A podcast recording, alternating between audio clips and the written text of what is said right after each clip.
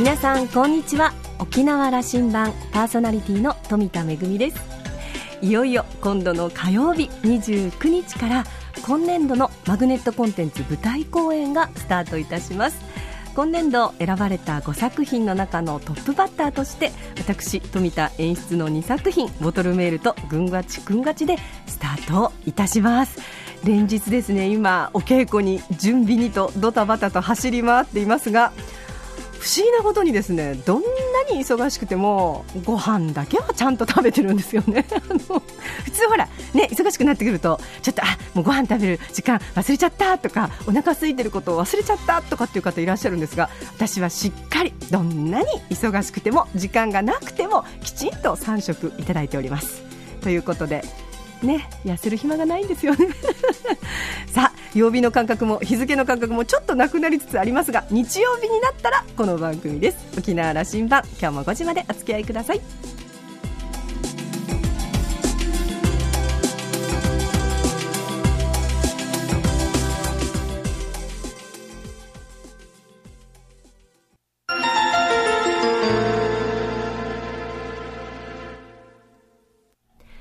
那覇空港のどこかにあると噂のコーラルラウンジ。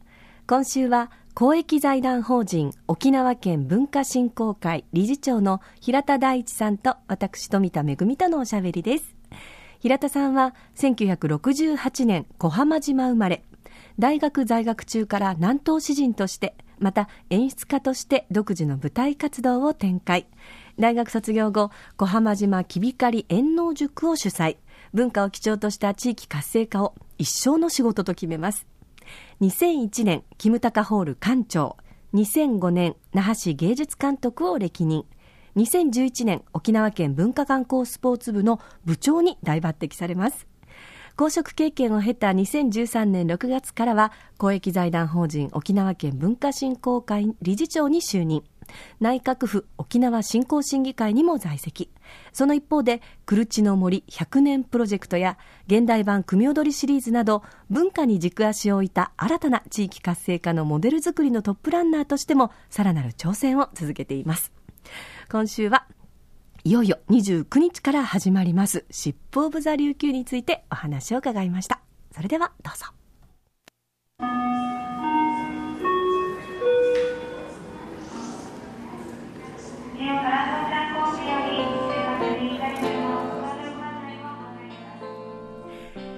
こんにちは。あ、こんにちは。よろしくお願いします。なんかこう、コーラルラウンジで改まって会うと、ちょっと照れますね。いや、なんかね、こんなふうにそういえば話したことって。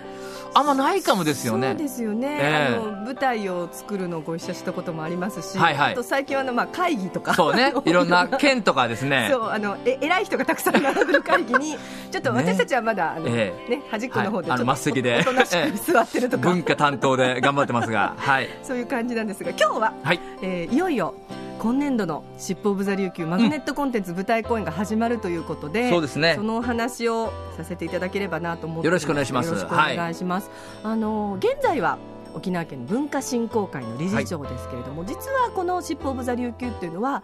県の文化観光スポーツ部の部長時代にスタートさせたプロジェクトですよね。これそうなんですよね、うん、あのえー、結局ほら例えば隣の国でね、うん、なんたとか、うん、ジャンプとか、はい、ああいうふうにこう、えー、作品でもって人を集める、あのそういうマグネットコンテンツっていうんですかね、そういう磁力の高いなんか、あのー、作品作りっていうのやりたいなっていうのと同時にやっぱりその演出家という方が、あのもっともっと沖縄で熱いそうでねあの若手も含めてどんどん出てきたらいいなということで、まあ、考えついたのがこの文化観光戦略でマグネットコンテンツ作りなんですよね。はいまあ、その中であの、えー、女性の演出家 っていう枠が別にあるわけじゃないんですけどね。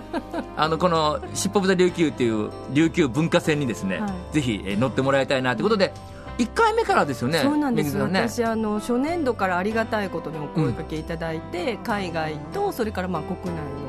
公演を、うん、もうたくさんさせていただいてでもあの、ええ、消え消えてしまった作品とかもあるんですけど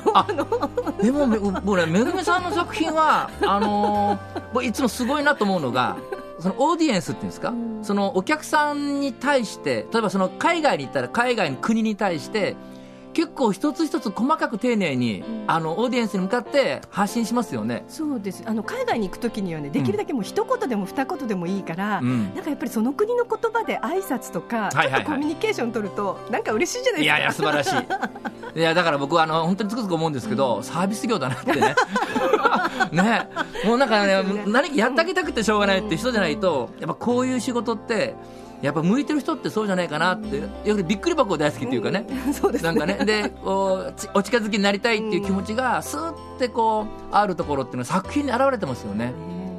ありがたいことに私もずっと関わらせてもらってるんですけれども、はい、いかがですか？あのスタートして、うん、えー、まああのねいろんな作品も生まれましたしそれから海外に行ったり、はい、国内での公演。今年はまたロングラン公演に挑戦ということもありますけれども、ね、ずっとこう続けてこられて、うん、まあ、その総合プロデューサーとして、この流れを見 見に来てるとどんな思いが今ありますか？あの結局その文化というの住人の人たちと観光の住人の人たちっていうのが必要だあの一緒にやろうって言いながらもずっとこうなんかツーウェイで あの、なんか平行線をたどってね来てたっていうのが実は沖縄の現状だと思うんですよね。ですから僕その文化と観光っていうところが一つになって頑張ろうじゃないかっていうところがやっぱりこう少しずつですけど進んできてるというかでそういう考え方というかそういうスイッチを県民みんながねなんか持ち始めてるっていうのもすごく嬉しいですし、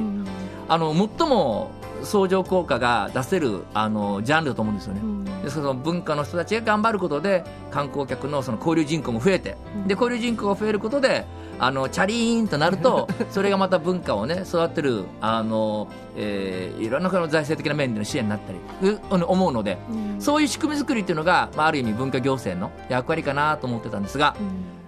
いや逆にどうですかね、僕、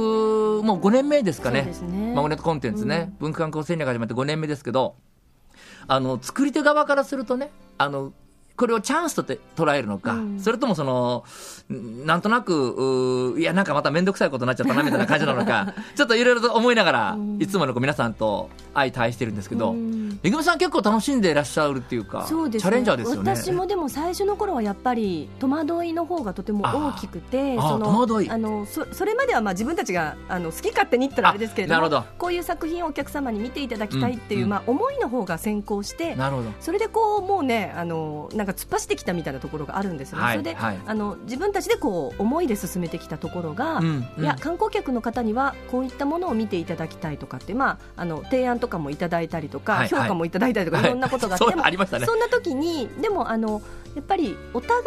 がやっぱりね、うん、さっきおっしゃったようにあの2つの道で歩いてきた人たちなので、はい、なかなかその相手方のことを知らないというか、で、うん。一緒にやってみて徐々にあなるほどねこういうことなんだこういうことなんだっていうのを本当にあの走りながら、はいはい、あの理解してきたっていうような感じで、一緒にまあマラソンをあの走りながらああそうなんだこうなんだって言いながら息をぜいぜいしながら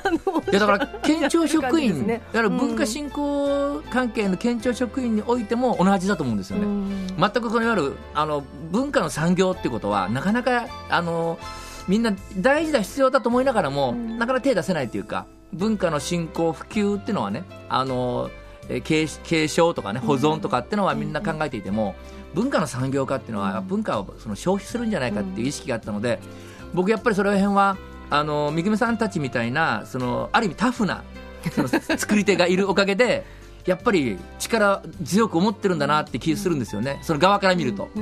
ですからそういう意味で言うとさっき実はトゥーウェイって言ったんですけどその文化関係の方々、それから観光関係の方々に加えて、その行政の方々っていうのも、だからトリプルウェイで。そうですね。走ってるような感じ、うん、共同作業。ご一緒させてもらって本当によく分かったのが最初の頃お互いにやっぱり探り探りだしどうしていいのか分からないからどうしてもこうオーダー制というか、こんな作品がいいよこんな作品作ってって私たちも言われて、はいはいはい、こう言われるがままにやってたんですけど、でも実際にはそれがちょっとお客様と乖離してるところっていうのが、やっぱり実演してみると分かるんですよね、でもそれをちゃんとフィードバックして、逆にその実演家の私たちその舞台を作ってて、一番お客さんに近いところにいる私たちが、うん、あそういうオーダーがあるなら、うん、そのままこのオーダーだとこういうことになっちゃうけれども、こんな方法がありますよっていうのを、私はその作品で答えを出してきたというか、はいはい、こういう方法もあります、うん、私たちはこういうふうなことも考えますとか。でそれは多分ね演出家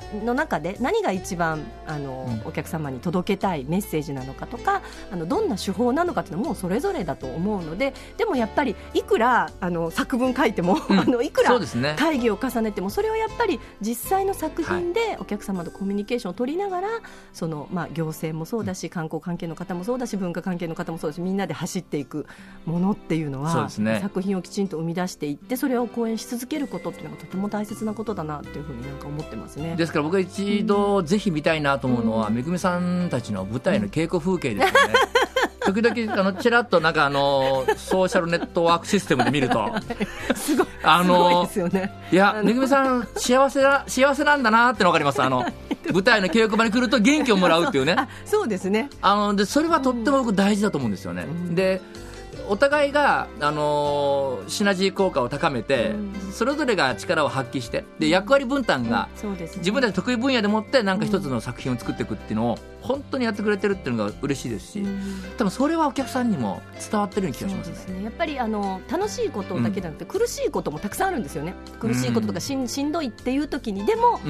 でもこうやっぱり歌とか踊りの沖縄のその芸能の持ってる力っていうの、はい、そのエネルギーをやっぱりみんなで感じて、そのエネルギーをポジティブに循環させて、でできればその幸せな時間っていうのをお客様も一緒に味わってほしいっていうそこをなんかこう見てると、まあ、夜中の稽古だろうが、うん、何本掛け持ちしてようが、はい、なんとかなるっていう感じがなんかね、非常にあのみんなが、まあ、主体的にっていうのかな、うん、自分たちのステージなんだって自分たちのこれ舞台なんだってことをちゃんとなんかこう、えー、分かってて。でそれでいてお客さんにどうやって喜んでもらえるかってことがもう,、もうぶれないなんかね軸があるっていうか、そういう面ではあの本当に本気である意味でスペシャリストというか、あのプロフェッショナルだなって気がしますね。とにかく喜んでもらうためにはそれはもう苦労もね 汗も流すし 涙も流すしみたいなね。ちょ時々鼻血も流すみたいなそういう感じでなんかすごく頑張ってやっていらっしゃるので。まあ、あのその頑張りがね、お客さん伝わってくるんじゃないでしょうか。そうですね、うん、いよいよ11月の29日からスタートしまして、はい、今年は5作品、ね、ありがたいことに年内のトップバッター私の作品で「ボトルメール」と「ぐんがちくんがち」そして年が明けますとまた3作品ありますけれども、ね、期待しているところっていうのはどういうところですか？今回は特にあの場所が、えーと、こここれまでやってきた国立劇場沖縄っていう場所からある意味その天物館っていうか、えー、移動すると。で天物ホールって往来はありますけども、うん、中にどうやって人が来るのかってことはこれはもう本当にどの場所でも大変だと思うんですが、うん、あのまず場所の面白さと、うん、それから、えー、出演する人たちのキャラクターをどう料理して演出家がね、新しい作品を生み出してくれるのか、まあ、あのこれまで作ってきた作品なのでそれをブラッシュアップした形で今回はあの紹介すると思うのであのさらにチャレンジャー、うん、チャレンジがどんなふうにされてるのかなっていうのとってもなんか今から本当に楽しみですね、うん、で毎回毎回ちょっとずつその変えてきますよね。ね、演出をね。富田さんは特に。なのでボトルメールからスタートしますけども「ぐんがちくんがち」はじめですね、うん、まとめた作品はもう2つ両方一押しだなと気がします。ぜひ皆さん足運んでみてもらいたいと思います。でもあのあれですよね国立劇場のまた劇場の持つあの品格ある、うん、えー、雰囲気とまた天物ホールは、あのまあ、ちょっとリッチな公民館っていうあいいね。ね、あのコンセプトがありますけれども、はい、またお客さんもより気軽に来ていただけて、うん、で本当にあの客席と、物ステージが大変近いので、ね、ですからねお話しするみたいな感覚で舞台が見れるかなっていうのはとてもいいなっていうふうに思ってますね。そうですね。うん、まああの本当にえっとそういう意味で言うとそのストーリーもさることながらやはりその踊りとか。うんでいわゆる国立劇場とかでも見れるレベルの高いその踊りというのを、ああいう街中でやってみせるっていうのも、僕とても面白いと思うんですよね。あのそういうふうな、えー、まましてや出演者はみんなね、うん、今若手の、はい、新進気鋭のというかね、はい、もう一押しだらけの、うん、そうなんです 演者ですからね。はい、もう若手とそれからもうそろそろ中堅に入ってきた 人たちもちょっとちょっとちょっとな何人かまああのいらっしゃるんですけど。ベテランが、でベテランがね、出 いらっしゃるっていう。えいやでもあの実はボトルメールのあのね玉城正義先生はですね、えはい。ちょっとあの今年大台にあのあ実はそうですかそうなんです。三代目もそんな感じですかね。そうなんですそうすると実は一番若い子はまだ芸大の現役の学生がいるんですよなるほど20代のピッチピチの若手と、はいはい。あのやっぱりす同じステージに立つっていうのは僕もチャレンジだなっていうことをおっしゃってたので そうですか。本当にでもあの若いエネルギーを感じ、でもあのその中堅ベテランの皆さんの、うん。まあ、え本当円熟の技というのも感じていただけるようなその本当出,、そうですね。出演者ごとのねうん。キャラクターっていうのもとっても楽しみだなっていうふうに思ってます、ね、とってもなんか仕心があるなってボトルメールはいつも思ってるんですよね。で、仕心がありながら、沖縄のなんか持ってるたくましさと強さと豊かさっていうのが本当に描かれてるので、あのー今回またあれですよね、ちょっと新しいチャレンジがあるそうなんです。んですよね。今回あのアニメーションの映像を。なんと？あの えっとですね映像作家の東間林さんにあの、はい。新しくあの映像を作っていただいてそこに合わせて日本語のナレーションに中国語と英語の字幕をつけるとい素晴らしい素晴らしい。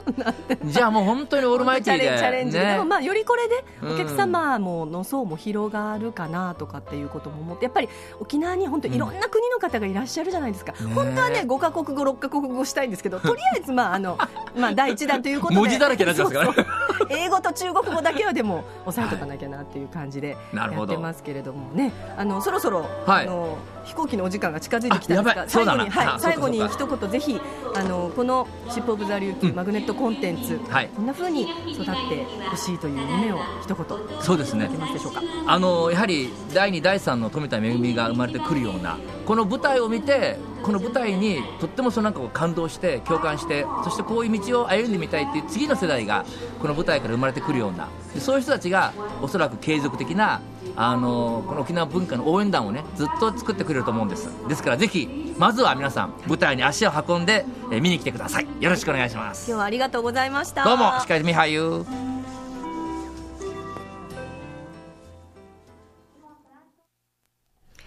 いやーなんか私も普段ね、あの、会ってはいるんですけれども、コーラルラウンジで改めていろいろお伺いすることができてよかったなと思ってますが、え来週もですね、お話を伺いたいと思います。この後あの、ふるさとの小浜島にお帰りになるということで、お帰りになったところでまた来週お話を伺いたいと思います。今週のコーラルラウンジは、公益財団法人沖縄県文化振興会理事長の平田大一さんと私、富田恵とのおしゃべりでした。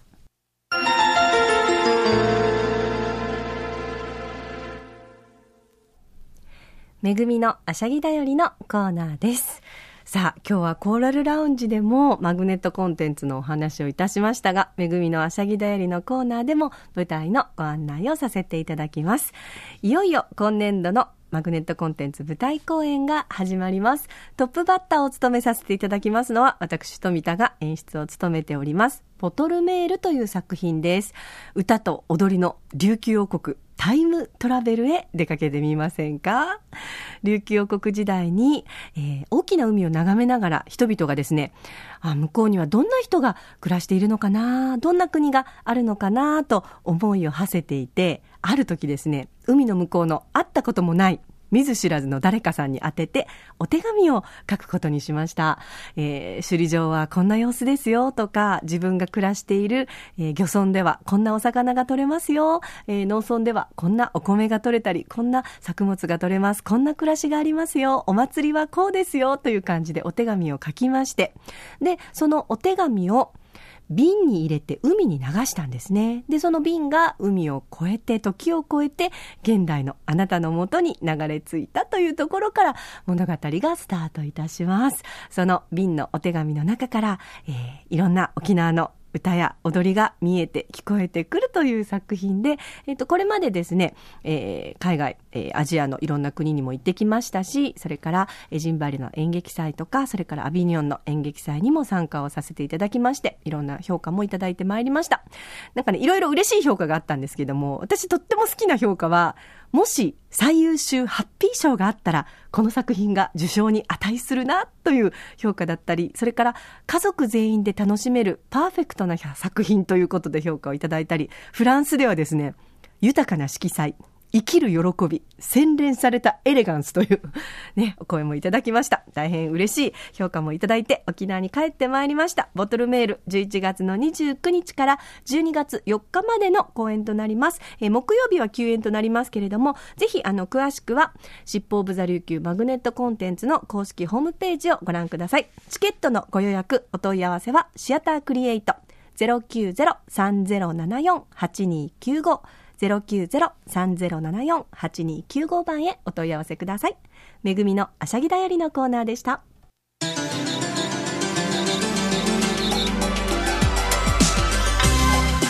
沖縄羅針盤はインターネットを利用したポッドキャストでも配信中ですラジオ沖縄のホームページからアクセスできますので沖縄羅針盤もしくはラジオ沖縄で検索してどうぞポッドキャストでお楽しみくださいまた私富田恵コーラルラウンジ常連客の柴田さんのブログやフェイスブックも公開中です。ぜひこちらもお時間のある時にチェックしてみてください。沖縄羅針盤今週も最後までお付き合いいただきましてありがとうございました。パーソナリティは富田恵でした。それではまた来週。